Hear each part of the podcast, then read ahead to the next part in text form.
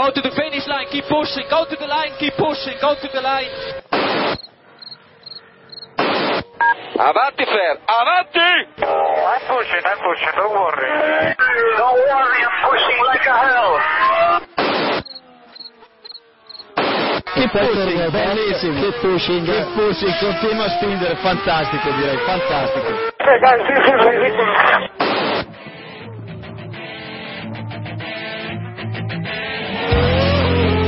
Comienza Keep Pushing, tu podcast de Fórmula 1.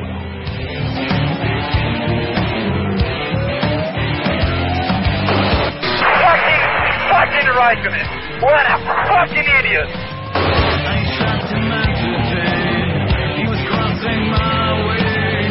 So give me a full power then. Just let me alone, I know what to do.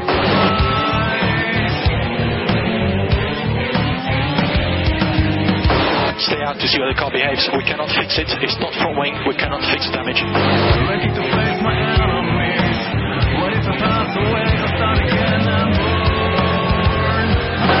think you have to leave a space. All the time you have to leave a space.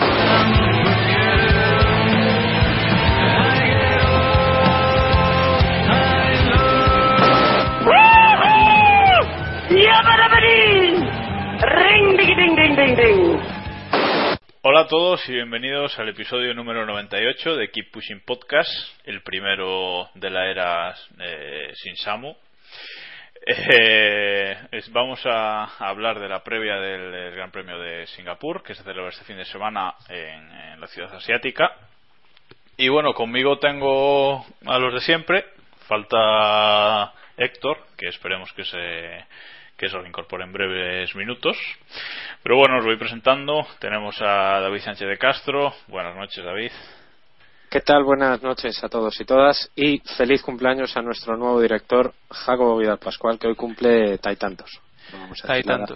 Nada. Gracias, gracias. Se puede decir sí, que si alguno lo sabe. Bueno, eh, Diego, Diego Otero. Buenas noches, Diego. Jacobo Dimisión. Así me gusta, empezando. No, esto va- hay que retomar los buenos. Cumple 30, por cierto. Algunos, algunos menos. Y por otro lado también tenemos a Iván Guillán. Buenas noches, Iván.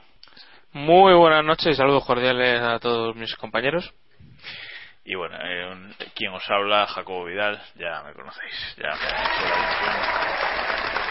¿Cómo están los fans en la entrada? Sí, sí. Jacobo, tío, no, no te aplaudas a ti mismo que queda un poco triste. Esto nadie lo va a saber, entonces ya- a ti ya te corto ese trozo y ya está. Eh, bueno, eh, empezamos el guion con un gif de un gato, eh, que siempre alegra la noche. Y vamos ya con la previa de, de Singapur. Eh, vamos a intentar retenerlo un poco hasta que llegue nuestro meteorólogo. Así que vamos a empezar por un recuerdo de este Gran Premio Nocturno, cuya primera carrera fue en 2008, si no me, si no recuerdo Sí. mal. Sí, sí. Joder, Como para olvidarlo. Bueno, este es el, el quinto año que se va a celebrar el Gran Premio. Entonces, bueno, eh, ¿qué momento? ¿Sexto? Claro. Ah, bueno, sí, sexto, perdón. Uno que no sabe. Ahí la edad, la edad, la. Ay, ¿Cómo se Ay. nota la edad ya? Pues los cinco Gran Premios ya hemos visto, así que ¿qué recuerdo destacáis de estos cinco grandes premios? Eh, David, empieza tú, por ejemplo. Pues hombre, no sé si quedarme con lo obvio o quedarme con lo más obvio. Lo obvio es el manguerazo de Felipe Massa, donde según él perdió el Mundial de 2008, hay que ser gilipollas. Y eh, lo más obvio es el accidente de Melsiño, que pasará a la historia como el mejor momento sórdido de la Fórmula 1 que yo he vivido. Posiblemente después de los dos accidentes de Schumacher consecutivos en el 95 y en el 96, o 96-97, ya no me acuerdo, eh, para evitar que sus rivales ganaran el Mundial. Esto es así. Bueno, pues David ya se ha quedado con dos momentos. Eh, Iván, a ver qué eliges tú. Es que ese es el momento, ¿no? Yo creo que era una historia bastante corta. Esa carrera también fue un poco rara por aquello de, de que los otros dos pilotos también subieron al podio por unas circunstancias raras. Incluso por, se podría decir que incluso por el accidente en el seño, por el safety car.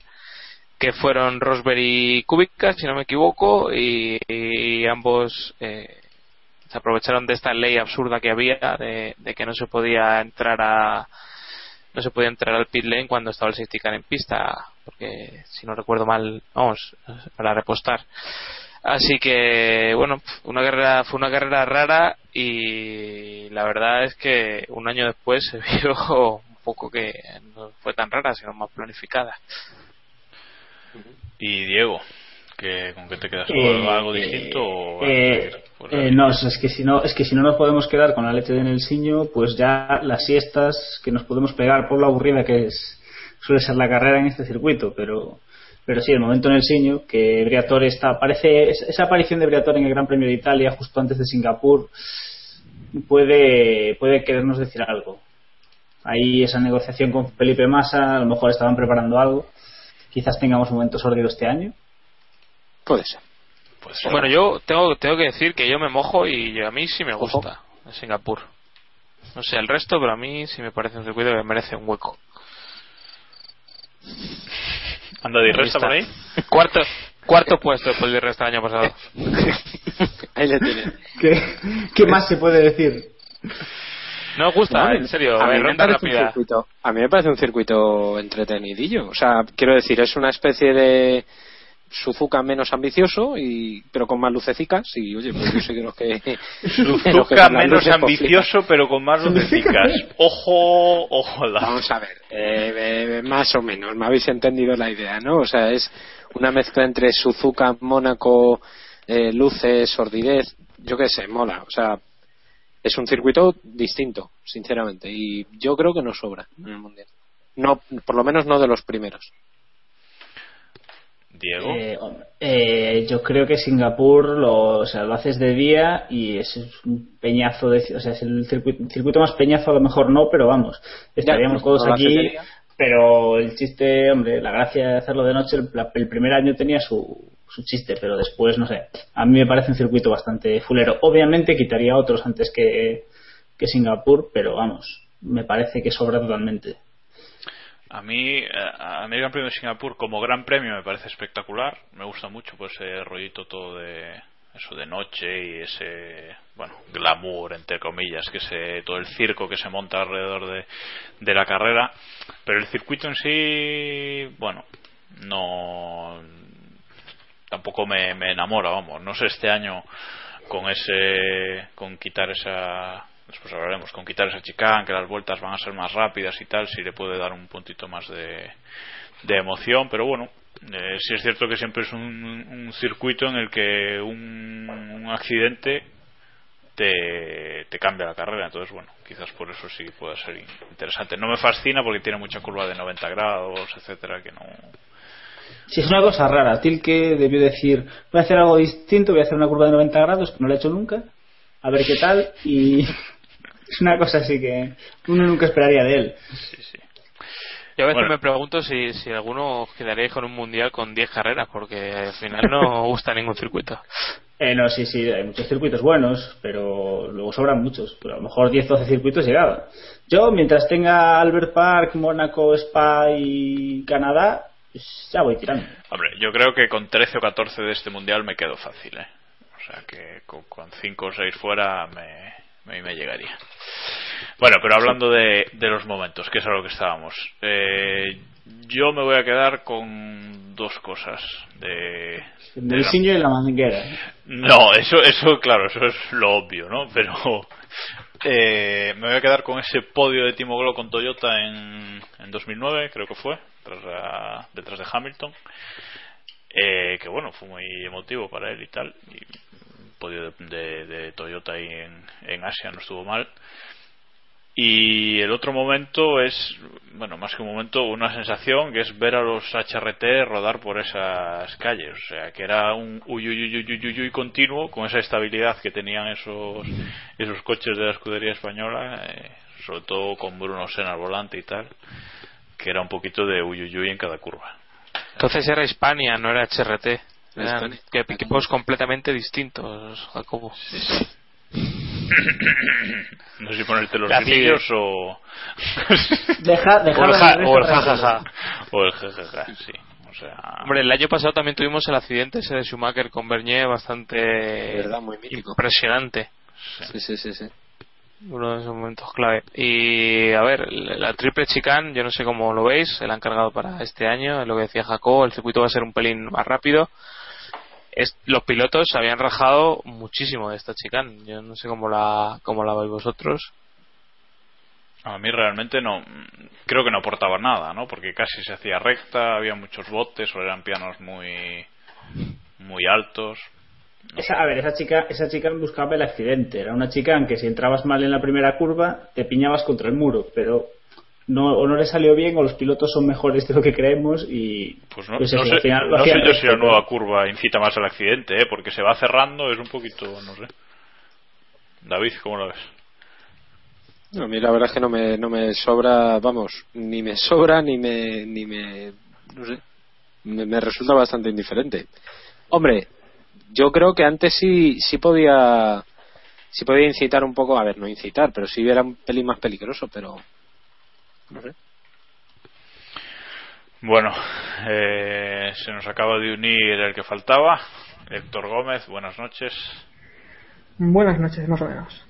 nuestro meteorólogo favorito, ahora iremos con eso. Estábamos hablando hablando en este momento de esa triple chicane de Singapur que han quitado para este año. ¿Qué, qué te parece? Yo es que creo que lo comentamos el otro día. Yo nunca entendí esto como triple chicana. A mí me parece la curva más artificial del mundial. Eh, tres vértices ahí, un poco. Y bueno, sí que le dio bastante sentido. Sí que daba imágenes espectaculares, un poco, pero no. A mí es una curva que no me gustaba nada. Porque es que era muy artificial, no le veía ningún sentido. Bueno, ninguno, veo que ninguno somos fanáticos de, No. de esa ex curva ya, ¿no? Veremos, veremos este año qué, qué tal. Y bueno, para eh, Singapur, para este fin de semana, Pirelli ah, va a llevar los compuestos super blando y medio de su gama. Mm, más o menos lo, lo lógico. Es un circuito urbano por donde hay circulación habitualmente. Eh, ninguna sorpresa, ¿no? Iván, no sé cómo, cómo lo veis. Bueno, Iván no lo ve. Iván, Iván Eh, ha muerto de nuevo. Lo ve- lo veo David. mal. Eh, hombre, la verdad es que es lo, lo suyo. No sé, si hubieran querido arriesgar y dar un poquito de espectáculo y tal, pues hubieran llevado una gama más alta, pero de, de dureza, pero vamos, no. No sé, lo, lo previsto, vaya. Bueno, lo previsto. Y en cuanto al, en cuanto al DRS, pues dos zonas, eh, dos zonas de DRS en la recta principal y luego en lo, en lo que se podría considerar la recta, entre comillas, más larga de, del circuito y con esa curva, media curva en el, en el medio. Bueno, será difícil adelantar aún, aún con él, ¿no? ¿O cómo lo veis? Héctor, Sí, tú eres fan. Eh, Iván, Iván, a ver, que has vuelto. No, decía que tiene, tiene muchísimos baches la recta para adelantar. La, la otra, la recta de meta se queda muy corta y la recta de atrás yo creo que tiene demasiados baches. Es, la- es esa imagen típica del circuito donde vemos eh, saltar chispas y es complicado eh, arriesgarse, sobre todo porque la frenada al estar bacheada no puedes apurarla tanto como el que va por la trazada buena. Ujú. Héctor decía, tú que eres fan de este sistema, ¿crees que aporta algo en Singapur? Hombre, circuitos como Singapur, lo que pasa es que también lo que comenta Iván, que tampoco es un circuito que tenga mucha recta, eh, no donde lo han situado, pero vamos, que si aporta un poco y vemos algún adelantamiento por él, pues bien está. Aquí es donde sí que veo el DRS que tiene un poco más de sentido, más que en otros circuitos, vamos. Pero es que aquí efectividad el DRS, no sé si tanta como en Mónaco o Hungría, pero sí tan poca, quería decir. Los demás, ¿cómo lo veis? ¿Cómo lo veis? ¿Algo que decir? Mira, Que quiten el DRS ya de una vez, hombre. vale. Pero Bueno. Diego, tú, tú- tú no eras defensor del DRS, ¿eh? No. La temporada pasada. No. Sí, con Jacobo, creo que habéis sido siempre los defensores aquí de- del DRS. Eh, no. Quizás Sacaré podcast antiguos, ¿eh? Saca. Sí, le va a dar igual. Saca- o sea, siempre, ¿no? Saca- a ver si a ver si encuentras algún podcast antiguo que a Diego le guste algo. Que, sea- que no sea Raikkonen. Spa, quizás, o Monza. o- No me gusta esa idea, no me gusta esa idea. Bueno, vamos con, eh, con el momento esperado por todos en los, en los podcasts previos. La meteo de Héctor. Eh, todos los años estamos con la cantinela de que, uy, tormentas para Singapur, tormentas no sé qué, y luego resulta que a la hora de la carrera nunca cae una gota. Sería interesante ver una carrera con lluvia, con no mucha, porque si no nos la van a, a cancelar, pero con lluvia y de noche podría ser interesante. A ver, Héctor, ¿qué nos depara este fin de semana? Hombre, pues llego tarde porque estaba haciendo el informe del, de meteorología de este fin de semana lo que pasaba. Y estoy abriéndolo ahora y veo en f1.com que hay- parece que hay tormenta. No desveles pero- las fuentes, no desveles las fuentes. Parece que va a haber tormenta, pero ya he puesto otra vez a que no, a que no veremos ni una gota como comentabas. Pero la apuesta es ni ya una gota entonces, ¿no? Eso también, entre sesiones, que luego la gente me viene. No, no, no, no, no, vamos a. No, pues a ver, eso, déjalo claro. Déjalo clarito, es decir, Entre desde sesiones no a las haber- 10 de la mañana, hora española, y el domingo a las 5 de la tarde, hora de Portugal, eh, ¿qué tiempo va a hacer en Singapur? Puede estar la pista mojada, pero en ese momento no va a caer ni una gota. Yo lo dejo ahí. Quien se fíe que. O sea, si hay que neumáticos, de, mo- que- si hay neumáticos de mojado, también tienes razón tú, ¿no? O sea, Claro, claro. Correcto. O sea, tene- tenemos que poner un cubo y demostrar que ha llovido, ¿no? Vale, vale, vale. Me trae la pluviometría de la zona, sí, sí. Bien, bien, bien, bien. bien. Bueno, No, pero eso, hay, hay riesgo, hay riesgo de tormenta, pero vamos, al final lo hemos visto otros años y no, no ha pasado nada. Ya verás que va a caer la de. Dios. Estamos hasta las 6 de la tarde viendo Gran, gran premio el lunes. Ya te digo yo. Reparto de la mitad de los puntos. Ya verás. Victoria de Alonso, retirada de Vettel y se reparten la mitad de los puntos. Lo veo. O sea, lo veo. clarísimo. Sí, sí, sí.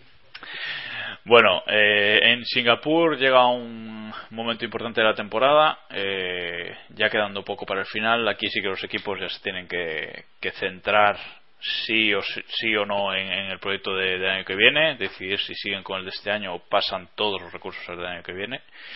Y uno de esos equipos que, que va a decidir parece que, que Ferrari eh, es el único, la única alternativa a Red Bull ahora mismo por el, por el título de pilotos. Y bueno, eh, podía ser Monza, hicieron un segundo detrás de Vettel, parece que Singapur sí que sí que va a ser la, la, la línea roja ya para, para centrarse o no en 2014. ¿Qué, Una cosa, una cosa digo, si yo fuese Red Bull le dejaba ganar a Ferrari esta carrera. Por joder, Y que se centren y que sigan trabajando en este coche y que se centren aquí y que intenten luchar y luego en la próxima carrera dices, mira, aquí está la cosa, aquí va a ser el resto de la temporada. Qué cabrón. Pero sí, sí, por hacer que pierdan el tiempo. Hombre, más interesante que eso sería obligar a Vettel a hacer segundo detrás de Alonso en todas las carreras que quedan. Esa, esa sería muy buena. Y claro, entonces ya empieza retrasada la temporada que viene y así todas las temporadas. Sí, sí, sí. Eh, bromas aparte, yo creo que nos olvidamos de, de Mercedes, no porque Mercedes pueda llegar a, ganar el título, sino porque Mercedes puede ser la espinita ahí en Ferrari.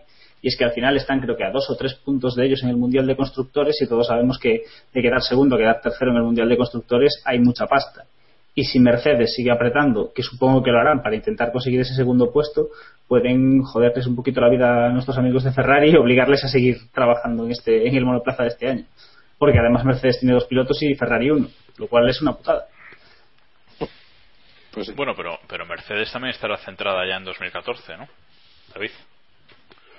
Hombre, a ver, Mercedes ahora mismo no está en una situación un poco complicada, ¿no? Eh, en principio sí deberían estar ya pensando en, en 2014, pero pero yo creo que pueden todavía pelear por por por, bueno, por- por lograr eh, resultados en, en las carreras que quedan y demostrar que son realmente que han cogido ese ese sitio que ha dejado McLaren, ¿no? Yo todavía espero de ellos algo para esta para esta temporada. No sé si en esta carrera, posiblemente no, pero sí, bueno, en esta, en esta carrera, eh, Mónaco, si no recuerdo mal, lo, lo hicieron bien. Y yo creo que es la, el- el- la senda que, que tenemos que mirar, el, el- espejo en el que se va a reflejar esta carrera. Yo tengo la sensación de que, de que sí, de que ya han dejado de lado 2013. Ellos, un poco como BMW en aquel momento, en, en 2008, si no me equivoco, ya creen que han hecho lo suficiente este año y no van a pelear por más. Y eso, eso es lo que hay, eso puede pasar con muchos equipos este año y no dejar que afecte a, a, las posiciones en el campeonato, o sea que algún equipo se relaje demasiado y acabe y acabe perdiendo alguna posición por, por este tipo de cosas. Hablamos de no, no, bueno, no lo sé, pero estaba pensando, por ejemplo, en, en Toro Rosso y, demás, que, que, si te fijas el otro día, Rosberg, digo Rosberg, me, equipo, me, equivoco de Nico, Hulkenberg saca el otro día un, un quito puesto y, prácticamente te, te, quita media la mitad de la diferencia que sacas, o sea que resultados así se pueden producir y yo creo que va a haber diversión hasta la última carrera, por lo menos, bueno, diversión si si consideramos esto diversión, ¿no? Una pelea por el quinto sexto puesto del mundial. La cuestión es, eh, la pregunta es, eh, ¿le vale a, le va, le va a valer a Ferrari otro segundo puesto de Alonso por detrás de Vettel, imaginemos, eh, en Singapur para seguir apostando por este año? ¿O incluso ese resultado ya, ya les va a hacer eh, pensar solo en 2014, Héctor? No, hombre, yo imagino que lo que Ferrari busca es estar por delante y, y, viendo cómo han ido las cosas no creo que eso, que eso ocurra, pero incluso no le va a dar una victoria con Vettel, por ejemplo, rompiendo motor o, o con un accidente o algo así. No les valdría, digo, porque saben que en el resto del mundial van a seguir por encima, van a seguir por delante y vamos, que, que si lo que buscan es lucha por el mundial, al menos no debería valerles, que también es Ferrari y pero, pero ¿tú, ¿tú crees de verdad que una victoria de Alonso con Vettel fuera recortarle 25 puntos a Vettel tampoco le vale a Ferrari? Porque entonces no sé qué están esperando. Hombre, es que eso no va a ocurrir en el resto del mundial. Habrá que ver también durante las sesiones el ritmo que ha tenido Red Bull, el ritmo que ha tenido Ferrari y, y ver un poco cuál podría ser la tónica del resto del mundial. Pero también no me valdría. Pues yo creo que si Ferrari hace podio, se quedan, siguen metiendo pasta en, el, en este año. Al menos una carrerita más. Yo creo que van a aguantar. Y desde luego, si recortan 25 puntos, van a, van a meter pasta e intentar llevarse el mundial. Porque, porque si recortan 25 por un abandono de Vettel, puede producirse otro abandono de Vettel. Es algo que tenemos que tener, que es posible. Es decir, sé que es poco probable, pero es que no pueden, tampoco pueden tirar un mundial. Si se quedan a 30 y algo puntos, no, no me... algo puntos a falta de cinco carreras que quedarán no pero, pero es jodido es que claro no puedes es, es poco probable pero no puedes tirar el es diferente no es, una cosa es estar a 50 y algo puntos y otra es a 30 y a 30 refrescadme la, la memoria. ¿ha abandonado Vettel en alguna carrera este año? sí. Sí. En una creo recordar. Gran Bretaña. En Gran sí. Bretaña. Vale. por rotura de motor. liderando. Sí. Correcto. Sí sí sí, sí. Correcto. De... Pero vamos, que yo si fuera Ferrari, yo si fuera Domenicali, un podio no me valdría, porque un podio prácticamente han podido luchar por casi todas las carreras. En todas, ¿no? Pero creo que Alonso lleva siete, ¿no? Casi lo mismo que, que Vettel, llevará alguno más. Y, vamos, a mí no me, no me valdría un podio para seguir, para decidir si voy a seguir desarrollando este monoplaza, ¿no? Hombre, vamos a ver. Lo cierto es que ahora mismo a Vettel, con ser segundo en las carreras que tiene, que quedan, le vale haga lo que haga el resto. Alonso puede ganar las seis carreras que quedan, que Vettel tiene ventaja suficiente. Es que, es que, claro, es que ya tenemos que empezar a tirar de calculadora y Vettel ya puede coger y aflojar, si quiere. ¿Qué, qué distancia ahora mismo? Sí, Eh, de memoria. 60 y... No, no más 53 eso, 53 puntos. Claro, que son dos abandonos, y ni aún así. Claro, claro. O sea, dos es que abandonos que, y que Contando con victoria, claro. Claro, Eso es. que Alonso gane todas las que de, las que quedan. Sí, o sí. tres Sí. carreras. Bueno, pero ya, sab- ya sabéis cómo va esto. Llegando con tres puntos de diferencia a la última carrera, siempre entra el Uyuyuy y, y mirad No, no. Brasil año pasado. con 3 y con 15 o sea Claro, tirando o sea, con menos de 25 si llegas- puntos a la última carrera exactamente. Hombre, quedan siete carreras. Eh, ahora mismo tiene un- una renta de dos. Eh, ya, eh, cuanto queden seis y dos, ya No es un tercio. Entonces, Sí, o sea, si, si Ferrari no le recorta a Vettel en este Gran Premio, es que, vamos, que es totalmente imposible. Yo creo que ya es imposible, pero bueno. de todas maneras, la, la semana. Ah, bueno, no, perdón, me estaba equivocando en el calendario.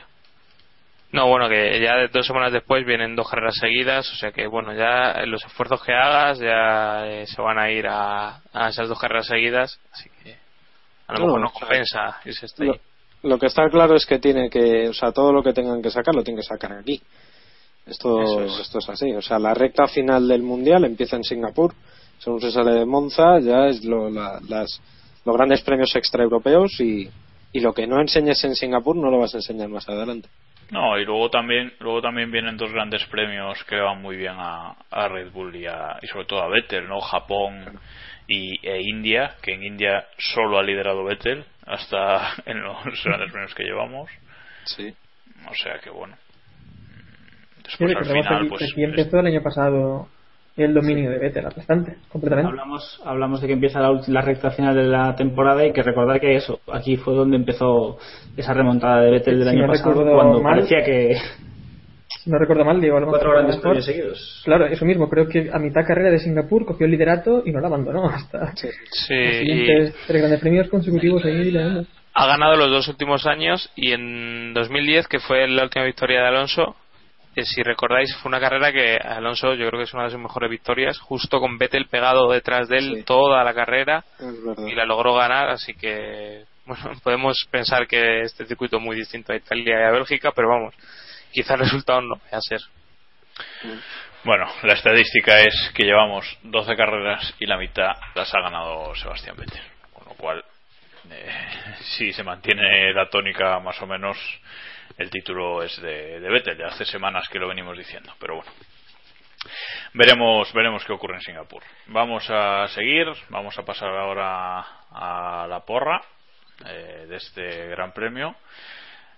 Eh, ¿La tenéis hecha? O bueno, voy a empezar por uno que la tiene hecha. Eh, Diego, Ah, coño, mientras la- los la demás. porra. La porra de este gran premio, sí, la porra. Ya había hecho un par de churros, pero... Pues no, hay que hacer porra porque si no, no. Desde luego. Pues yo me voy a tirar a la piscina. Yo creo que los Mercedes van a ir bien en este Gran Premio. Y voy a decir pole y victoria de Lewis Hamilton para trolear un poco a Ferrari en el, en el Mundial, como decía.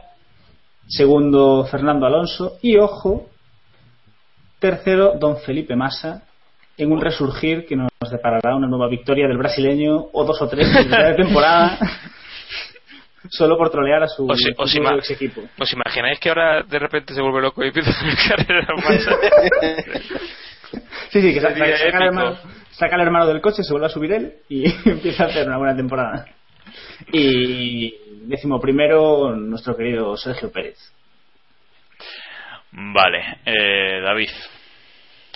Bueno, pues yo apuesto por pole de Vettel, victoria de Fernando Alonso, segundo puesto de Vettel, tercero de Mark Webber. Nadie habla de Mark Webber. Yo creo que podríamos empezar a Ah, sacarle también en, en las- Porsche casi. los grillos. Y eh, un décimo, el ínclito Adrián Sutil. Muy bien. Eh, Héctor, ¿tú cómo lo ves? Pues venga, pole de Vettel, victoria de Vettel, Alonso segundo y también me creo lo de lo de Diego y pongo a Massa tercero en el podio. Y Massa va a de repente- arrancar otra manguera este fin de semana. No sé cómo ni de dónde, pero la va a arrancar. Y bueno, eh. Pérez un décimo, eso ya no se duda. Pérez. Vale. Iván. Eh, yo voy a decir primero Nico Rosberg, por tocar un poco los cojones. Segundo Vettel, tercero Hamilton. Eh, y un décimo voy a decir a Nico Hulkenberg. Y me falta algo, la pole Rosberg también. Bueno, dominio de Mercedes en este gran premio. Bueno, pues yo voy un poco a lo seguro como Héctor. Pole de Vettel, victoria de Vettel. A lo seguro es apostar a podio de Massa. No, es apostar a pole y victoria de Vettel, vamos. Con Alonso segundo y Hamilton tercero. Y en el undécimo, preparados los grillos, Paul Di Resta. No hay que prepararlo, Jacobo, si sale automático. Vale, vale, es cierto, es cierto. Ya está programado automático. Eh, bueno, eh, ya sabéis eh, que podéis participar, jugar con nosotros en la porra Castrol. Eh, si entráis en el blog keeppushing.wordpress.com, eh, en la columna de la derecha tenéis un enlace directo a, la liga de, Castrol. Eh, tenéis que apostar por los 10 primeros, la pole, la vuelta rápida y el piloto que más posiciones gana en, en- en la, en carrera, vaya. La liga La liga de Kit Pushing la lidera en estos momentos Mikel G con 581 puntos y bueno, que lleva ahí dos grandes premios, a ver si alguien es capaz de quitar el liderato o si, o si se va a mantener. Y ahora vamos ya con la actualidad eh, que hemos tenido esta semana, eh, que va la cosa de Ferrari, básicamente, y, otras cosas. ese es el resumen de la actualidad de, hoy. La noticia de la semana es eh, la confirmación del fichaje de, Kimi Raikkonen por Ferrari. por fin se confirmó el regreso del finlandés a, a Maranello por dos temporadas. En principio eh, no hay detalles, pero en principio Ferrari dice que son dos años, otras informaciones dicen que es un año con opción a otro, sería un contrato igual al que tenía en, Lotus. Pero bueno, la cuestión es que hasta 2015 podría estar, podría estar ahí. Eh, eh, ¿Cómo lo veis? Eh, ya lo sabíamos, pero por fin se, se confirmó. Eh, ¿cómo, ¿Cómo veis, cómo valoráis ese fichaje de cara al año que viene, David? Bueno, yo creo que es, es posiblemente una gran noticia porque yo me temía lo peor. A mí me hubiera gustado más ver a, a Hulkenberg, pero confío en que en que eso será el, en el futuro. Para mí Hulkenberg acabará o debería acabar en, en Ferrari, sea como sea. Eh, pero yo creo que es una gran noticia para, en general para, para la Fórmula 1 que, Raikkonen vuelva a Ferrari, siempre y cuando sea el Raikkonen del principio de Ferrari y no el Raikkonen al que Massa le, pasó la mano por el morro en, en 2008 y prácticamente en 2009, ¿no? lo, poco que pudo.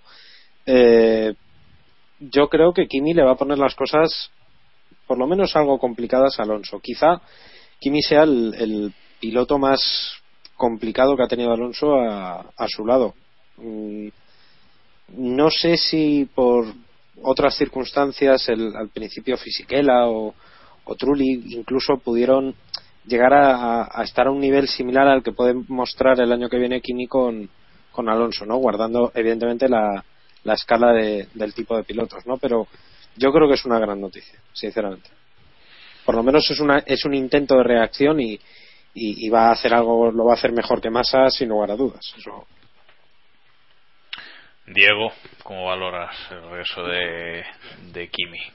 ¿Crees que es un acto de valentía, como dice David de Ferrari, eh, tener a dos campeones del mundo o un ataque a, Fernando? Yo creo, yo creo, yo sinceramente creo que es que Ferrari tiene miedo de que de quedarse sin Fernando y se han agarrado a lo que han tenido, a lo que tenían a mano. A mí me cuesta creer que Ferrari de moto propio y porque sí hayan cogido y hayan metido a otro gallo en el en el equipo, sabiendo que hoy por hoy Kimi es uno de los cuatro mejores pilotos de la parrilla, probablemente, eh, y no, no encaja en la filosofía de Ferrari.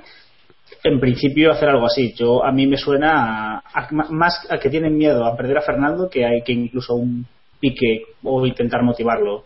Porque para motivar a Fernando podrían haberle sentado ahí a eso, a un Hulkenberg que lo, seguramente le pondría las cosas suficientemente difíciles para que Fernando apretase un poco más, si es que Fernando lo necesita, sin llegar al extremo de sentar ahí a un tío que es campeón del mundo, que además ha sido campeón del mundo con Ferrari y que no se puede mm, volver las cosas un poquito tensas de más en el box de los de Maranello.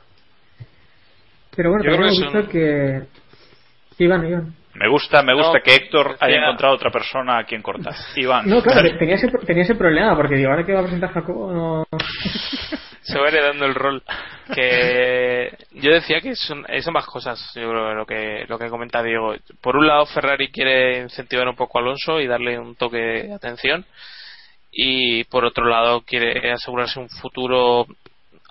Es, extraño decir esto, pero un futuro a corto plazo. Vale. Escuchando a Raikkonen. Es que es futuro Kimi para algo. No sé, tiene 31, 32. Años. Sí, futuro a dos años, ¿no? Claro. No, bueno, yo creo que eso está claro, que este posiblemente sea el último contrato de Kimi en Fórmula 1, ¿no? Mm, ¿O qué creéis? Sí, puede ser. Puede ser. con Kimi yo creo que nunca lo sabes. Es decir, tanto se puede ir el año que viene, o sea, correr el año que viene y largarse, como quedarse aquí seis años más si se lo pasa bien. Yo no me atrevería a decir nada. Es un tío insondable. no, no se sabe. Pero Bueno, pero es que entonces- además, eh, Dale, dale, Héctor, dale. el pobre Héctor. Dale. que Kimi además tampoco es un piloto, como decíais, que haya tenido problemas con ningún compañero. No recuerdo ahora mismo problemas ni con Justas, ni siquiera con Montoya, que es con quien más problemas puede haber tenido. Ni Eh, con Massa cuando le superó, ni. ¿Sabes? Nunca se. Es que eso fue más, eso fue más por, por de mérito de propio que por mérito de masa. Eso fue porque Kimi ya estaba fuera del equipo. Fuera mentalmente, me refiero. O sea, que pasaba ya del, del tema y estaba a otras historias. Y otro tema es que también eh, Ferrari no tenía dos campeones del mundo eh, de estos días desde los años 50 con, creo que 52, 53 con Ascari. 53. 53. Ujú. Y creo recordar que no llegaron a coincidir juntos en pista. O sea, que es, que es más emocionante aún. Eh, ¿Veis esto como un cambio de, de chip en, en- en Ferrari en cuanto a eh, primer y segundo piloto? ¿Y creéis que, mm, que, que se van a complementar bien, que va a ser un equipo eh, competitivo, rollo McLaren 2007, ¿no? que había una rivalidad fuerte, me refiero a antes de Hungría, entendámonos a cuando eran las cosas normales, eh, una rivalidad así fuerte en el equipo y con el equipo delante, o si se van a destruir uno, uno al otro. Porque luego hablaremos de, de- de gente del gran circo que, que- que ha comentado el asunto, que, que opina de ciertas cosas. No sé, ¿cómo, cómo lo ves, Héctor? Eh, ¿Piensas que se van a destruir o, se van a complementar y ser competitivos? No, yo, yo siempre creo que, que los pilotos, yo lo comento muchas veces y, y la gente luego no, no comparte esta idea, pero yo pienso que, que un piloto de Fórmula 1 debe tener un gran compañero al lado. Lo de Alonso estos años con Massa, eh, bueno, al principio podríamos haber pensado que Massa podía dar un nivel aceptable, pero visto los primeros años se ha visto que no puede estar a la altura y Alonso, igual que, que Vettel, igual que otros grandes pilotos, yo creo que necesitan un gran piloto al lado que les pueda poner en aprietos para seguir creciendo como pilotos. Eh, para, para poder ver dónde pueden mejorar. Y, eso creo que Raikkonen sí que se le puede dar a sí que se le puede dar a Alonso. Entonces sí creo que se pueden complementar y Raikkonen imagino que también aprenderá bastante de, Alonso. Más que otros pilotos tipo Massa Iván. Yo creo que no habrá problemas. Eh, más que nada porque tampoco se van a encontrar en una situación de liderazgo o de o de enfrentamiento directo mm, como pasó en McLaren tanto con, con Senna y Prost como con, con Alonso y Hamilton. Y me da la sensación de que Raikkonen va a pasar mucho de este tema. O sea si alguien surge el problema no va a ser de Raikkonen. Y por lo que no sé es que hay que verlos pero vamos yo no creo que, vaya a haber mucho lío porque creo que Alonso va a tener un ligero margen vamos habrá que verlo en pista vuelvo a repetir pero pero creo que Alonso cuenta con un ligero margen que le va a permitir estar por delante ¿Y no creéis, no creéis, perdón, y acabamos ya con el tema, que, que esto es un toque de atención a Domenicali? Es decir, Estefano fue el que apostó más fuerte por la continuidad de masa el año pasado y posiblemente hace dos, pero bueno, lo de hace dos ya lo hablamos la semana pasada, que era más lógico. Pero la apuesta de que Massa renovara el año, el año pasado fue de Domenicali. ¿No creéis que esto es un poco como, mm, no sé, orden de arriba? No sé exactamente de quién, no sé si es de, eh, de Luca Cordero y Montechemolo, que realmente le han convencido para que Domenicali abriera los ojos y, y le retirara su apoyo a, a Massa en favor de Kimi. A mí me parece Pues- orden de arriba total, personalmente. ¿no? Eh, Sí, buscando el, año, eso- el año pasado, sí, me gusta cortar. Que buscando el año pasado unas, estaba mirando sobre, sobre las noticias de Raikkonen también el año pasado en Autosport y había un rumor ya el año pasado sobre el verano, es que no recuerdo bien el mes, eh, luego si se lo busco mejor, en el que ya se comentaba que Montezemolo había tenido algún contacto con Raikkonen para ficharle la temporada pasada. Es y que esto es viendo lo que ha ocurrido, cosas- claro, viendo lo que ha ocurrido este año, sí que me creo entonces ese, ese rumor y venía de Autosport. Claro. Por eso. A ver, es una de las cosas más raras que hemos visto porque además eh, eh, Kimi no salió bien de, de Ferrari, eso lo sabemos y, y es de todos conocido que, vamos, Montechemolo de hecho públicamente, incluso Domenicali, no hace tanto eh, decía que, que, bueno que Kimi no, no aportaba nada al equipo, que, que no hablaba con los ingenieros, etcétera, etcétera, ¿no? Eh, o sea que, en fin, A mí me sorprende el, el movimiento. El, el tema es que, el tema es que Domenicali ha dicho eh, esta semana que, que, que creen que Kimi ha mejorado mucho a nivel técnico, ¿no? A nivel de, eh, de mejorar el coche y de saber cómo, cómo arreglarlo. Eh, ¿Alguno se lo cree o cómo lo valora? Héctor, no sé qué ibas a, a comentar. No, que no sé si habéis visto también las informaciones que venían desde Finlandia, donde allí se comenta que Raikkonen había pedido una, una disculpa de Montezemolo para, Sí, para puede fichar esperar- por, por puede Ferrari. esperar sentado. Como la feria pública, No, no, bueno, se refería, imagino, eh, si ha firmado, se supone que es por privado. Eso se comenta en Finlandia también, que Bueno, se comenta que lo ha conseguido, ¿no? Que si no, no hubiera Claro, fichado. Eh, lo que decía de- del aspecto técnico de Kimi. Diego, ¿piensas que sí ha mejorado o que se la sigue soplando todo? Yo, yo, yo es que no tengo tan claro que se, las, que se la soplase tanto como nos han llevan vendiendo durante años. Yo no creo que haya cambiado especialmente en ese aspecto.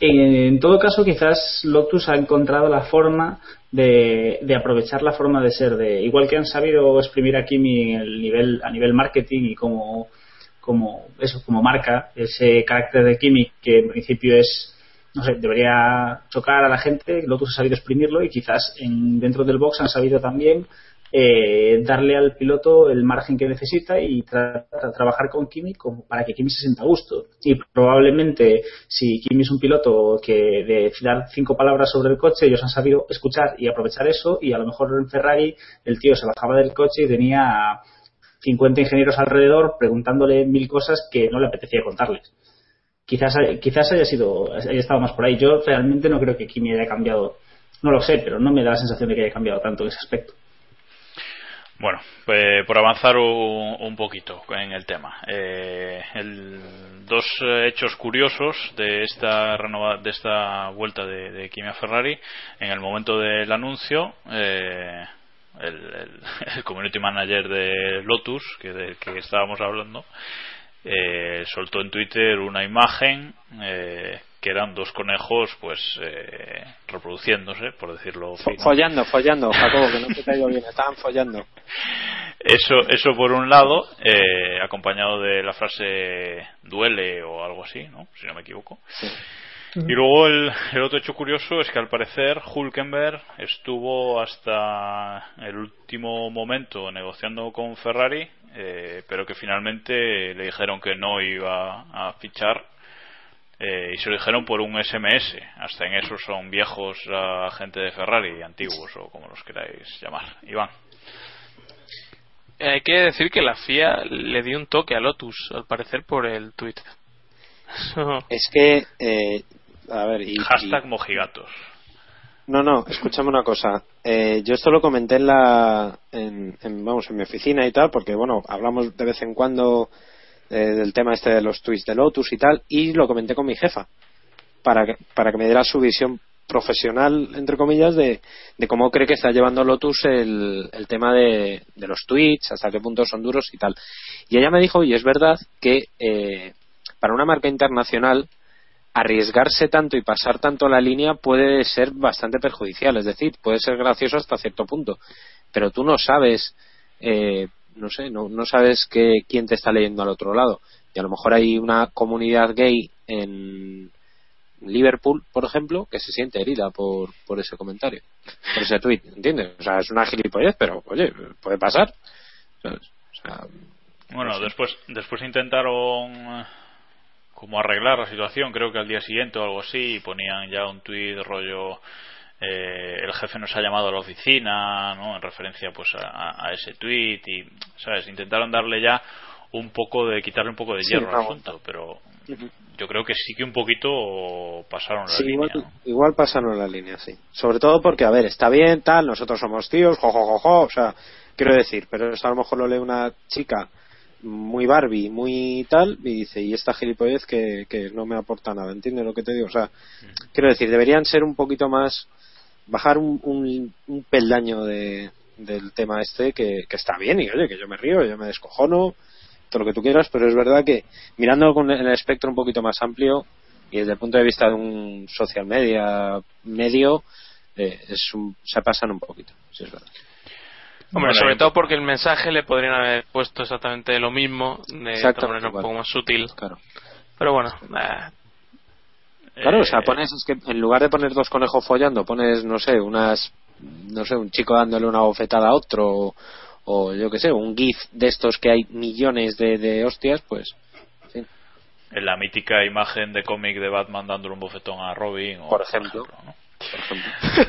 bueno y en cuanto en cuanto a lo otro en cuanto a Hulkenberg y el SMS Diego ¿cómo, cómo ves esta actuación de Ferrari? que no sé mm, no, nunca no creo que sepamos al menos a corto plazo si fue un acierto o un error por parte de Ferrari cambiar a Hulkenberg por Kimi Eh, no creo que, ni, que nadie pueda afirmarlo a ciencia cierta pero pero no sé yo creo que es un acto un poco de cobardía por parte de Ferrari agarrarse a Kimi que es un piloto lo que hablábamos un piloto más maduro un piloto más consagrado en lugar de de tirar de apostar por Hulkenberg es un poco un acto de, cobardía dentro de la valentía que es para Ferrari meter a un tío capaz de ganar un mundial al lado de otro tío capaz de ganar un mundial.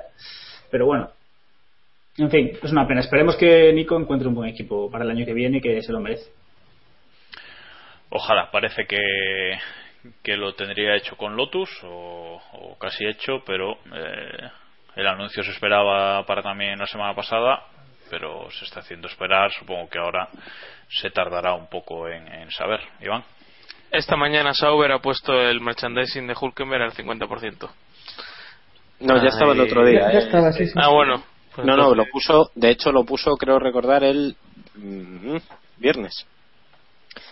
Cuando firmó, ¿no? Bueno, da igual o sea el día eso el día que firmó con Lotus vale. esperemos tener tener noticias pronto vamos con Alain Prost eh, que de líos en Ferrari sabe un rato eh, que dice que él ve que con Kimi y Alonso habrá problemas internos en 2014 eh, nosotros nos preguntamos si la pelea será por a ver quién tiene la gorra más grande y a ver si cabe en, en el box Héctor ¿cómo lo ves? No, creo que lo hemos comentado antes, ¿no? Que no debería haber problema. Eh, Alonso sí que es un piloto un poco más follonero en estas cuestiones, eh, pero con Raikkonen yo creo que pasará un poco de, de esto y al menos de puertas hacia afuera no creo que veamos problemas. Luego, no sé si discutirán por piezas o por, cosas así, que pero bueno, no creo que no creo que ocurra nada. Y sí- sí que pienso también que entre ellos se ayudarán si llegado el, el momento, igual que igual que harían creo que todos los pilotos, si llega un momento uno de los dos pudiese, pudiese luchar por el mundial. Y incluso Massa, que ahora ha dicho que no, pero creo que también ayudaría a Ferrari viéndose en la situación. Hombre, si Kimi fue capaz, capaz de ayudar a Massa, que es Massa, a ganar un mundial, pues.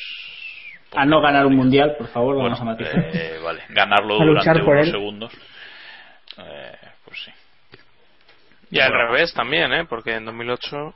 sí sí en 2000 Raikkonen- en 2007 De 2007, eh, perdón. Massa le- si no fuese por Massa pues Kimi no habría ganado el título pero no yo creo que por parte de Kimi no habrá problema eso lo hemos visto hemos visto que llegado el momento seguro que ayudaría a Fernando si fuese necesario y que pues, yo creo que a Kimi llegará al box correrá con el coche que le den y, y listo si se diese el caso de que a lo mejor Raikkonen destacase por cualquier situación, incluso por algún fallo mecánico de Fernando o simplemente porque lo haga mejor, sí podría haber algo de tensión del lado del español, pero aún así no creo que veamos cosas extremas como ese divertido año 2007.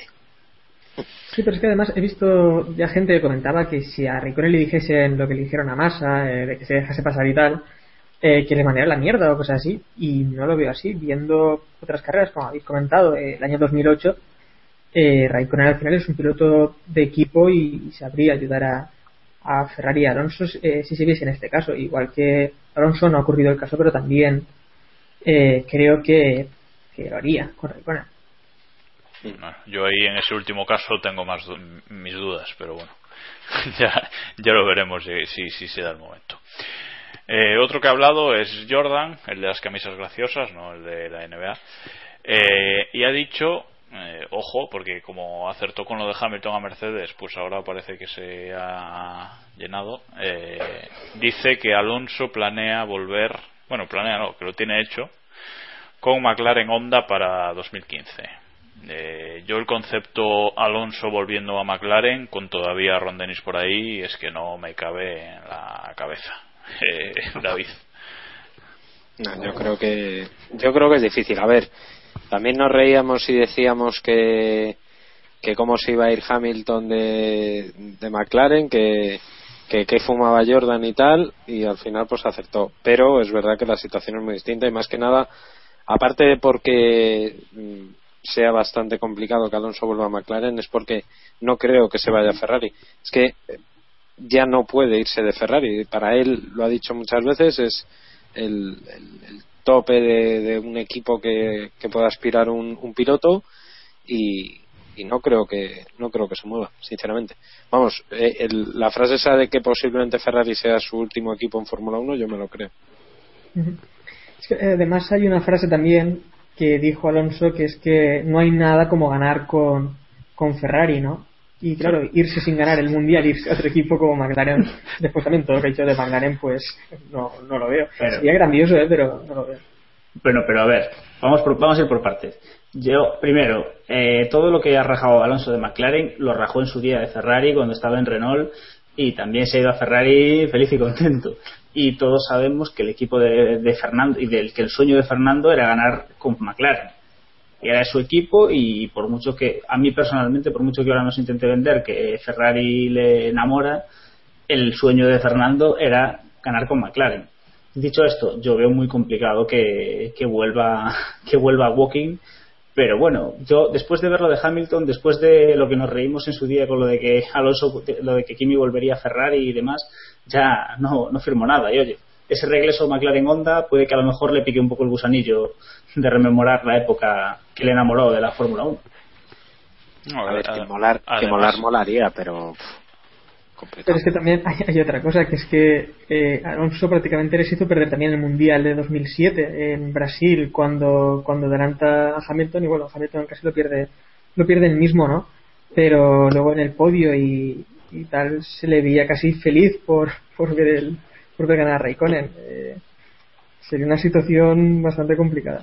Que a mí me gustaría. Bueno, pero yo creo que lo de Raikkonen nos, nos pone un poquito en nuestro puesto y que cualquier cosa es posible. Yo no, no pongo la mano en el fuego por nada. Yo, yo por completar un poco lo que decía Diego, eh, que Alonso, eh, es cierto, siempre lo ha dicho. Ahora evidentemente no lo dice porque está en Ferrari, pero siempre ha dicho, incluso estando en Renault, que su equipo era McLaren, que su equipo de toda la vida era McLaren. Y era la McLaren de Senna, la McLaren de McLaren Honda. Y aunque no me cabe en la cabeza que se vaya de Ferrari y que no acabe su cabeza en su, su carrera en Ferrari, si llegado el punto podría llegar a entender si, si, si hiciera el paso, podría llegar a entender que se quiera retirar en, en McLaren Honda, pero hoy por hoy es que no, no me cabe en la cabeza otra cosa que no sea terminar su carrera en Ferrari en 2017, vamos, que, es hasta cuando tiene, tiene contrato. Bueno, seguimos. Eh, Weber también ha hablado y ha dicho que, que Vettel a Ferrari en 2016, lo cual es extraño porque en teoría Vettel tiene contrato hasta 2016 eh, incluido. Eh, y todavía no se habría marchado Alonso, le quedaría un año. Bueno, la cantinera de siempre. Vettel a Ferrari, Vettel acabará en Ferrari en algún momento, estamos seguros. Pero, bueno, personalmente estoy seguro, pero el tema es, es cuándo. Diego. Eh, bueno, pues lo de siempre. Sabemos que Vettel va a acabar en Ferrari, o damos por hecho que Vettel va a acabar en Ferrari. Ahora nos sorprenderá a todos si fichará el año que viene por McLaren hasta 2025, pero eh, cosas raras aparte. No, resulta, será. re- resulta- es quizás un poco curioso que sea que salga de Weber, no de, alguien que está aún dentro de Red Bull y que no, no sé. Me resulta curioso que sea Weber quien lo diga, pero no, tampoco es algo que nos extrañase a nadie a estas alturas, la verdad. ¿A alguien le extrañan las palabras de Weber? no no eh, a ver quizá quizá no en 2016 pero en 2017 se abre el abanico vamos se abre la puerta de Joder, chaval, pero es que. de, no sé ¿Qué pasa, Iván? ¿Qué pasa? que me hace gracia hablar de 2017. El hombre, bueno, hombre, luego ya en 2021 el Jarama nuevo ese ya verás como pero es que para pero jo- a ver a ver Iván es que 2017 es dentro de nada quiero decir Es que creo que no, No, Eh, joder, David, piénsalo. Hace David. cuatro años estábamos en. en ¿cuándo? No sé, no tengo. David, perdona un momento. 2009, es que, a ver. David, Eh, a ver, Vettel, Vettel no tenía Ubícate. un título. Ah, ubi- ubícate, David. En, 2000, en 2017, en 2017, Vettel ya habrá superado el récord de Schumacher de títulos mundiales. Fíjate si falta tiempo. David, piensa una cosa. Piensa en la parrilla de 2010 y piensa en la que tenemos ahora. Pues eso. Mira, si han cambiado cosas que queríamos imposibles.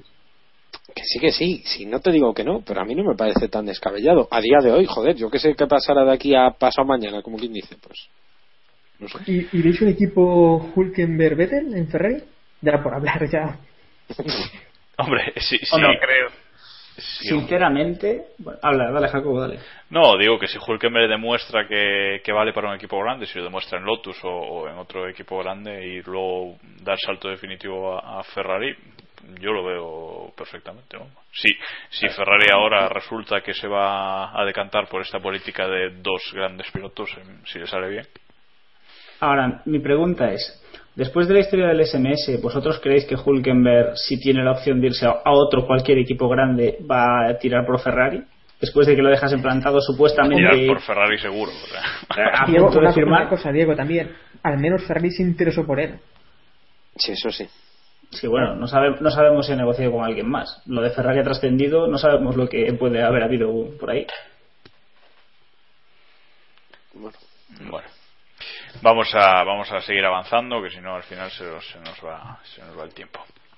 Eh, venga, seguimos hablando de, de Massa. Lotus ha confirmado que que, que Massa está en sus- entre sus candidatos para sustituir a, a Raikkonen y el propio Felipe ha confirmado las negociaciones con Lotus y eh, contactos con McLaren. Ya no tanto conversaciones, dice que, han- que con McLaren han sido un poco más fríos, que raro de los de Walking.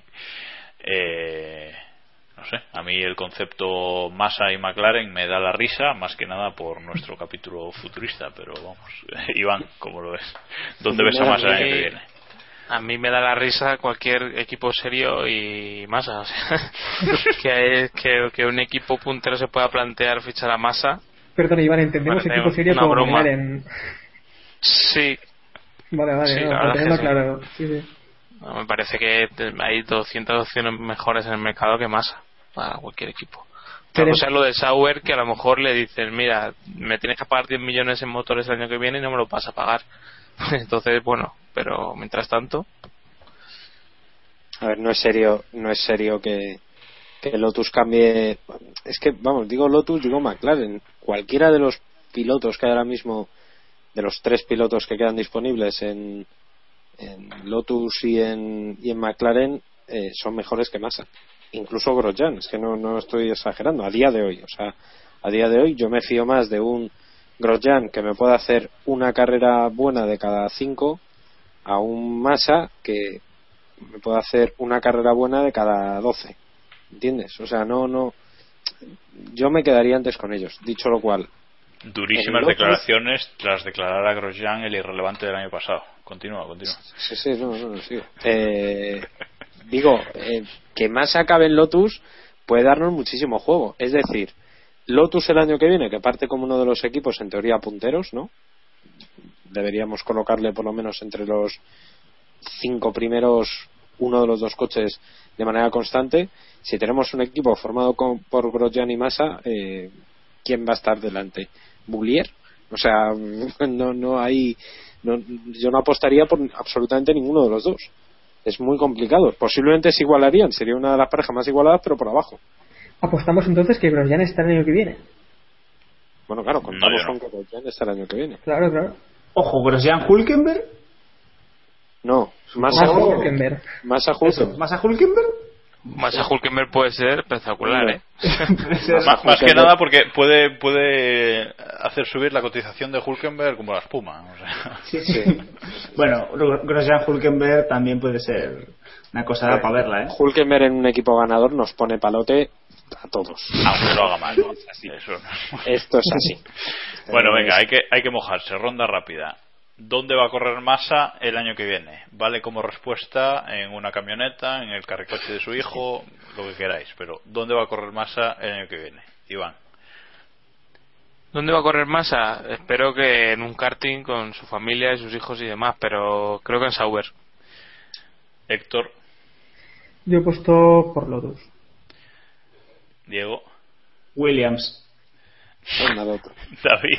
Eh, No vale lo que quieras, sino lo que va a pasar. Bueno, no, no, no, va en serio, va en serio, va en serio. Lotus, vale, vale. Eh, me temo que Lotus. Yo digo que Lotus también. Bueno, seguimos. Eh, a ver, nos libramos de más allá. Eh, bueno, las declaraciones polémicas de Massa a- ayer, creo que son de que- Globosporte. fecha de ayer en Globo Esporte, en un medio de, de su país, en el que era donde confirmaba las, las negociaciones con Lotus y McLaren y dejaba palabras para la polémica diciendo que a partir de ahora, las siete ca- carreras que quedan, no va a ayudar a Alonso. Ahora va a ir a su bola a hacerlo lo mejor posible y acabar lo mejor posible en, Ferrari, su, carrera en, en Ferrari. Eh, ante estas palabras, Montechemolo no ha podido más que reírse eh, en sus declaraciones, bueno, no reírse, pero casi diciendo que, que bueno, que cómo no va a ayudar a Alonso a ganar este mundial. No sé cómo os han dejado las palabras de Massa, David. Hombre, es que son bastante correcto. Es como si Massa en algún momento hubiera querido, o sea, hubiera tenido capacidad de ayudar a Alonso en el mundial. Quiero decir, mm, antes le había ayudado. O sea, en los últimos tres años Massa ha aportado algo como presunto escudero de Fernando Alonso para la lucha de su mundial, como sí ha hecho Weber con todas las limitaciones que ha tenido Weber, sobre todo este último año. No. Bueno, Es que- el, año pasa- el año pasado. Eh, en dos carreras, carreras, tres carreras. Sí, dos, tres O carreras. sea, puedes- dos, tres carreras a final de temporada cuando ya estaba, cuando ya era muy tarde para, para ayudar a Alonso. Es que, quiero decir, más aunque quiera ayudar a Alonso no, no va a poder. Es que no, no. Bueno, no bueno, ahí viene, Singa- ahí viene Singapur Sí, sí, y esa todo- es la oportunidad de los pilotos, Sí, aunque sí. no sean rápidos. y está y está también Brasil que todo el mundo sabemos que más en Brasil en fin que eso es otra de las grandes leyendas urbanas de, de la Fórmula 1 moderna en fin yo creo que por mucho que quiera decir Massa eh, no va a hacer nada. Se va muy picado de, de Ferrari. Me parecen unas declaraciones totalmente fuera de lugar porque debería haber hecho como ha hecho por ejemplo Kimi que sin decir nada ha dicho que lo va a dar todo para por, por Lotus por lo típico que hay que decir joder para quedar bien porque te debes a una gente que te ha estado pagando un sueldo inmerecido totalmente en los últimos mínimo cuatro años. O sea que Bueno, Iván, algo que decir de Massa, Felipiño. Poco, poco, poco, puedo comentar más de lo que han dicho ellos. Bueno, pues seguimos eh, con las declaraciones de, de Montechémolo, que además de decir eso sobre Massa, ha comparado a Kimi con Niki Lauda, el regreso de Kimi con el que Niki Lauda, también ha dicho que sus cascos son parecidos, o no, que es no sé qué fumada. Y, y quizás lo más eh, destacable es que ha dicho que, que lo de Domenicali dimisión, que, que vamos, que no se lo ha planteado nunca. Eh, no sé. Eh, Héctor, ¿cómo lo ves? ¿Te sorprende o no? Bastante todo, prácticamente. No le veo parecido a Kimi con Lauda en nada. Y lo de Dominicali yo creo que sí que se lo ha tenido que plantear viendo los resultados que, que hemos tenido en los últimos años. Eh, a un momento al menos se lo ha tenido que plantear. Eh, otra cosa es pues que si va, si quiere dar un poco de confianza públicamente no lo va a decir. Pero vamos, que, que se ha tenido que plantear, igual que, que lo hemos pedido muchos y sí, hombre, seguro. Eh, Diego. Eh, pues hombre, teniendo en cuenta que su argumento para mantener a Dominicali ha sido algo así como que en los últimos años han perdido el mundial en la última carrera en dos, en dos o tres ocasiones, pues no tengo muy claro si eso es eso es ver la- el vaso medio lleno, no, o sea, lo siguiente. Pero vamos, yo ya sabéis, yo que siga, hombre, ahora con Kimi en el equipo me duele un poco más, pero bueno, Domenicali ahí está muy bien para superar el récord de Schumacher. Si Domenicali es uno de los grandes valedores de Vettel. Eh, Domenicali no ha ganado ningún título con Ferrari. Ninguno. Porque creo que en 2007 todavía estaba Jantot por ahí. Correcto. Entonces, fue el a último ver, año de Jan me parece. ¿cómo? Perdón, David. Creo, creo que fue el último año de Jan Todo o el penúltimo año. de- Fue el último, fue el último. Se ve, ya no estaba Ross Brown y se quedó ya en todo un añito más. Y fue cuando ganaron el último título. Pues eso, O sea que con Domenicali no han ganado ningún título. Quizás el fichaje de Raikkonen y el tener que manejar esa situación de dos pilotos campeones del mundo sea la excusa perfecta para echarlo a finales de 2014. Dios mediante. Correcto. Bueno, acabamos con no Ferrari. Ganaron, Bueno, No ganaron en 2008. Perdón por la interrupción. En 2008 ganaron constructores, yo creo. sí, pero gracias al espionaje de McLaren. No es que fuera un No, no, no, No, eso fue No, 2007. no. Ah, no, eso fue 2007. Vale, vale, vale. Sí, sí. Fue 2007. Perdón, perdón, perdón. Vale, fue el último campeonato de pilotos, cierto. cierto. 2007 fue Bueno, vale, es una, es una anécdota. Sí, que ha ganado un título, un título en cinco años, muy bien. O sea, tampoco en seis años. Más que, más que Alonso en los últimos. Haya sido, haya Ahí, sido ahí. hacer daño. Perdón, Haya perdón. sido hacer daño. No, no, no, no, es así. son las cosas como son. Es así. No. Alonso. Hablemos de Bueno. Williams. Bueno, eh, Ferrari, un poquito más de Ferrari. Eh, ha fichado, parece que están desmantelando a Lotus y eh, han fichado a De Beer, un poquito de cerveza para Kimi, jaja, chistaco, eh, como el jefe de aerodinámica de, de Lotus. Y hoy se andaba rumoreando por ahí que han fichado, se andaba rumoreando por ahí que han fichado a otro, a otro más de aerodinámica de, de Lotus, reforzándose, de cara- no sé si de cara al año que viene o de cara ya a 2015, pero bueno. eh, Cuando fichan a Vettel, ¿no? En 2028. bueno, ¿no? ahí, se están- van a completar el equipo con Newey y entonces ya está. Están haciendo lo que hizo Mercedes el año pasado. Se dieron cuenta que ha funcionado, que empiecen a fichar a gente. ¿A quién? Da igual, tú ficha ahí a saco. ¿Cuántos técnicos hay en el paddock? 64, ficha 33. Y ya tendremos tiempo para echarlos. Da igual, tú ficha gente. Pero no, hombre, lo de Mercedes era mucho más divertido porque se llevaba gente más a cargos más gordos, hombre.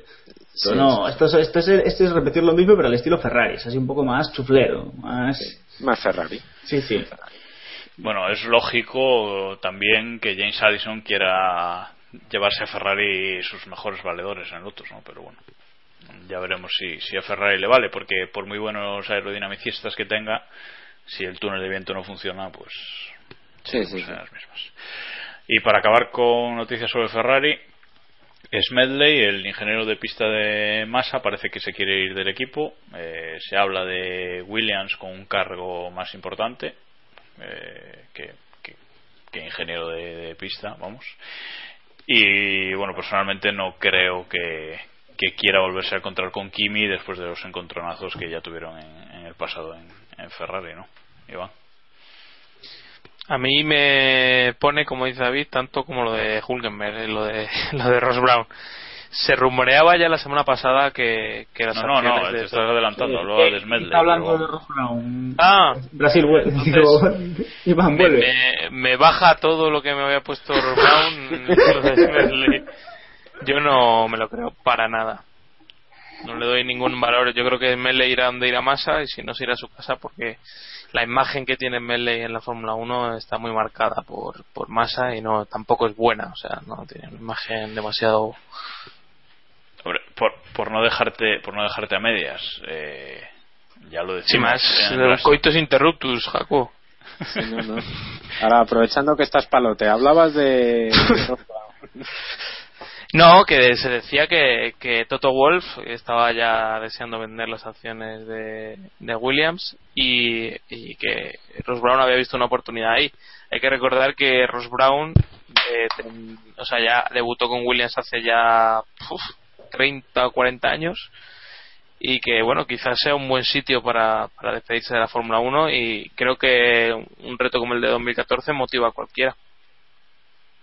Hombre, eh, teniendo en cuenta que Ross Brown eh, cada día parece que está más fuera de Lotus y que lo van desplazando poquito a poco, poqui- de Lotus no, perdón, de Mercedes, y que lo van desplazando poquito a poco, pues hombre, mm, el rumor a mí me pone y seguro que, a- que a Ross Brown levantar un equipo como Williams, eh, pues en una temporada en la que va a cambiar todo, eh, también le, le interesa, vamos, ya, ya veremos. Es un reto bonito. Es un reto muy, muy interesante, sobre todo para un piloto, a un ingeniero o un director de equipo como Ross Brown que lo ha hecho, que lo ha sido todo. La Fórmula 1, o sea que. mí me parece una cosa chula, sí. Bueno, y hablando de Williams, eh, también Maldonado espera seguir en 2014. Bueno, es lo de siempre. ¿no? Mm, Sí, tiene un contrato firmado hasta 2015, lo hemos dicho 800 veces. No hay mucho más Aunque, que. aunque dice las malas lenguas que están intentando de, por parte de Maldonado buscar a ver cómo romper ese contrato, pero bueno, parece a mí que, que va a ser difícil. Bueno, eh, por seguir con noticias ya más breves y acelerando este final del capítulo, eh, los Andretti quieren entrar en la Fórmula 1, pero con coches eh, cliente. Al parecer, Ferraris pintados de azul, ¿no, Diego? Eh, sí, bueno, o sea, han comentado que, tenían interés en entrar en la Fórmula 1, pero que, la idea que les comenta, que les interesaría es eso, poder comprar un coche, un equipo o una escudería potente y competir con ellos. Lo que hablábamos un poco siempre de los coches clientes, esto permitiría, según ellos, y la teoría es que podríamos ver coches más competitivos en pista porque habría equipos que no necesitarían de toda una fábrica para construir su, su coche, pero romperíamos un poco el, la gracia de la Fórmula 1 y seguro que a Iván no le haría mucha gracia, ya que Williams no son No, muy pero amigos de la eh, idea. Hay que decir algo, mientras Williams esté ahí y haya y haya que aprobar estos temas por unanimidad, no va a haber coche cliente de Fórmula 1. Es así de así de sencillo, a pesar de que Williams entró a la Fórmula 1 como entró. Pero bueno, ya eso es otra cosa. Hace treinta y tantos años de aquello y es una situación radicalmente distinta. Es que yo creo que sería una gran solución y, y Bernie podría trincar. Yo es que tampoco lo entiendo muy bien, pero en fin, ellos verán. Daría más juego, ¿no? Por lo menos daría un. Movería bastante más el mercado de patrocinadores, el mercado de pilotos. Eh, Yo creo que sería una, una situación muy, interesante. Pero Bueno, eh, otra noticia. Baton dice que para 2014 su renovación con McLaren es una mera formalidad. Eh, parece que sí, parece que McLaren no va a cambiar su alineación para el año que viene, aunque podemos llevarnos una, una sorpresa. Eh, Pirelli ha anunciado gamas de compuestos que llevará hasta India, eh, super blando y medio a Corea, medio y duro a Japón y blando y medio a India creo que ninguna sorpresa, ¿no? Eh, Héctor, no sé si quieres comentar algo. Sí, del tema que has pasado ahí rápido de Baton, que, que bueno, también recordemos que ha dicho Massa que sí que se interesaron en, o que ha tenido alguna conversación con, con McLaren, que es bastante extraño, y no sé qué piloto sería el, el sustituido, si Baton o, o Sergio Pérez. Y del otro tema de Pirelli, la verdad es que no he visto, no he visto las gamas que ha, que ha anunciado. Te os acabo de decir. Pues Eh, unos, unos neumáticos redondos, negros. Super blando y medio en Corea, medio y duro en Japón y blando y medio en India. No. Yo creo que sorpresas pocas, vamos. No, hay que decir que, que en Japón son un poco más duros que los del año pasado y en- sin embargo en la India son un poco más blandos, así que estamos más o menos igual. Vale, última noticia, eh, que además podría ser sorprendente. Eh, Red Bull había anunciado que iba a hacer unos test con Pirelli con el coche de 2011 en Montmeló la semana pasada. Los hizo. Hay fotos e incluso vídeos de los Red Bull rodando allí. Pero esta semana, hoy en concreto, eh, al parecer hay coche, ha habido coches rodando otra vez en, en Montmeló. Un, un tuitero eh, amigo nuestro y, y invitado al programa, no sé si esta temporada, pero por lo menos eh, la temporada pasada lo estuvimos con nosotros. eh, Bigfoot, que no sé exactamente su nick de. cómo es el, el nick de Twitter, pero bueno, Eh, confiamos en él, ¿no? 475. pues ya está. Eh, David, ¿qué nos cuentas de eso, de ese tema? Nada, básicamente eso, que ha habido, ha escuchado esta mañana rodar de nuevo eh, fórmulas. Parece ser que ha sido, él escuchaba petardeo, po- posiblemente por los escapes sopladores. Bueno, en principio es probable que fuera es Red Bull, sería un RB7 con, con los compuestos Pirelli de- del año que viene. En teoría eran mil kilómetros los que los que podían rodar, a, bueno, a elegir más o menos cómo con- en cuánto tiempo y cómo podía hacerlo. O sea que, en fin, están ensayando ya lo del, lo del año que viene, que me parece Pero, pero lo más normal que puedan hacer. eh, Bigfoot al final comentaba también hoy que, que parecía que eran Auto GT. No eran, hoy no eran Fórmula 1. esa parte me, me, me se ha escapado. Es que no entras a F1 Revolution y hago ya el que lo comentaba. Pues estará, estará Gran Kartikeyan entonces. Pues estará correcto, Kartikeyan, mito. Bueno, pues finalizada la actualidad por hoy, que nos hemos alargado quizás demasiado, eh, vamos a acabar el podcast cediéndole la palabra a Iván, que ha tenido la oportunidad de irse de gañote al Jarama esta semana, eh, la semana pasada, ¿no? El lunes. El, el lunes. Vamos, no, y- el jueves pasado. Eh, El pues, jueves la pasado, semana pasada, ¿ya? me parecía a mí. Y que este, esta semana ha tenido la oportunidad de ver Rush, la película sobre Nicky Lauda y James Hunt, que se estrena este viernes en España. Y bueno, no sé, cuéntanos, Iván, lo que quieras o lo que puedas. Pues nada, que simplemente que la película responde a todas las expectativas que tenemos puestas. Que, vamos, David, yo creo que lo estará viendo igual que yo, y no sé si en el resto de ciudades de España tendremos lo mismo, pero en Madrid está empapelada Madrid con las caras de Hunt y, y Lauda.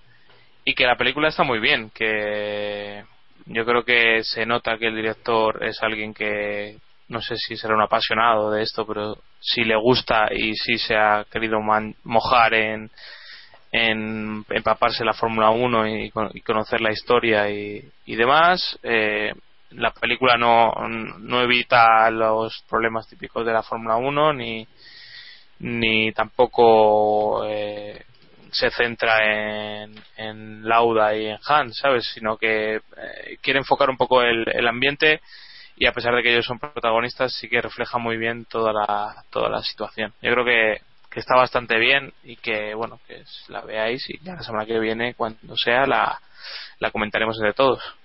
Que tengo entendido que la has visto en versión original subtitulada, ¿no? Perdón, no te se ha cortado.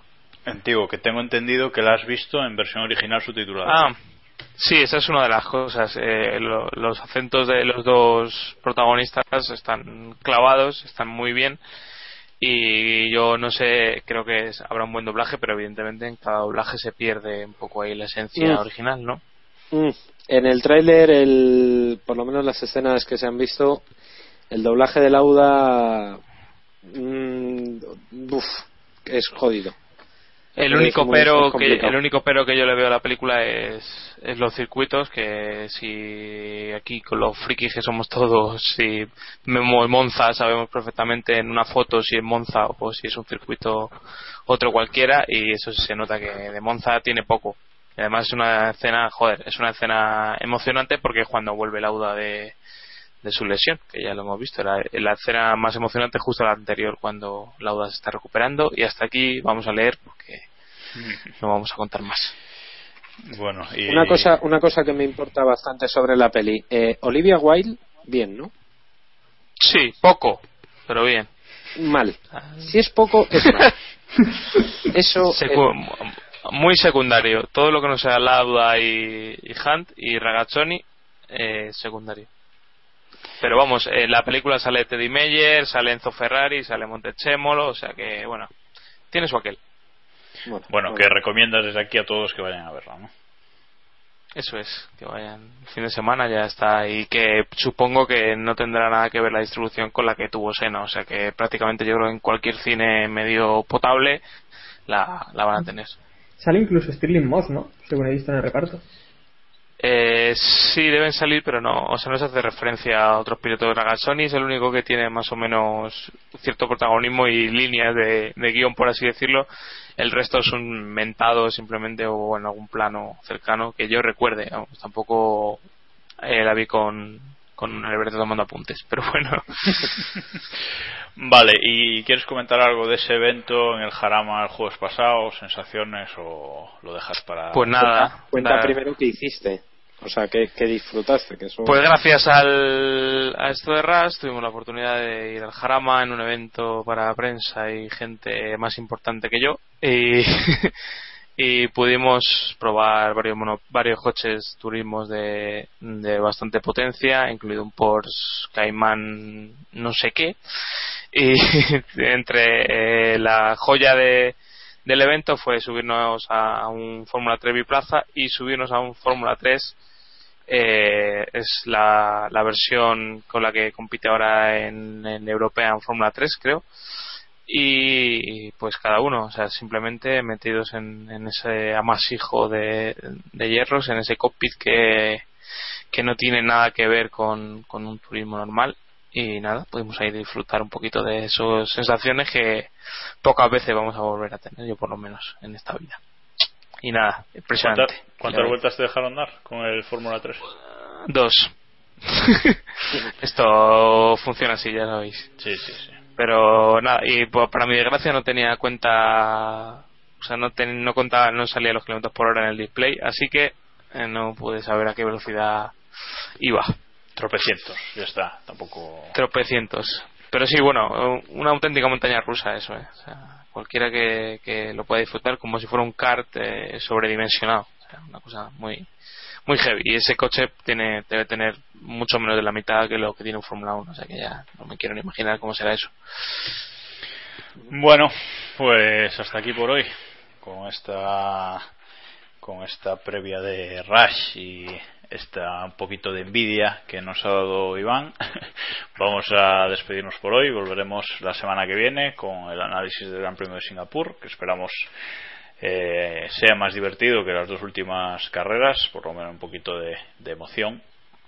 Y nada, eh, ya sabéis que si queréis contactar con nosotros podéis hacerlo a través del blog, dejándonos un comentario en keeppushing.wordpress.com.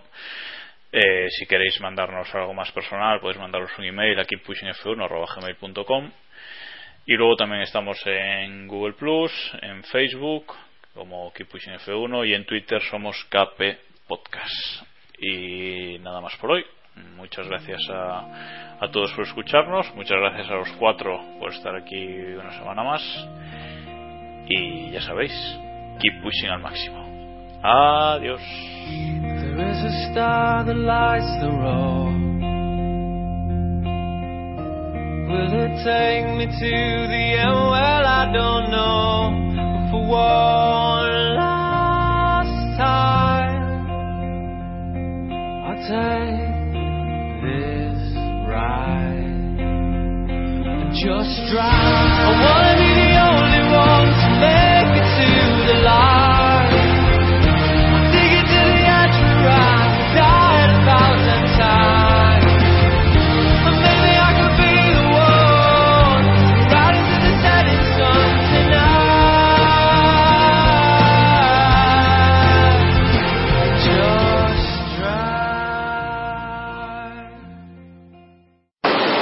Oye, lo del Jarama, si queréis, si tenemos tiempo, podemos comentarlo también.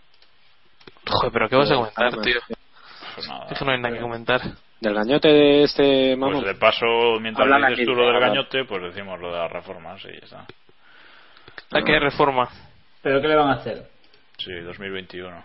Lo retuiteó Héctor. Eh, Eloy. 2021.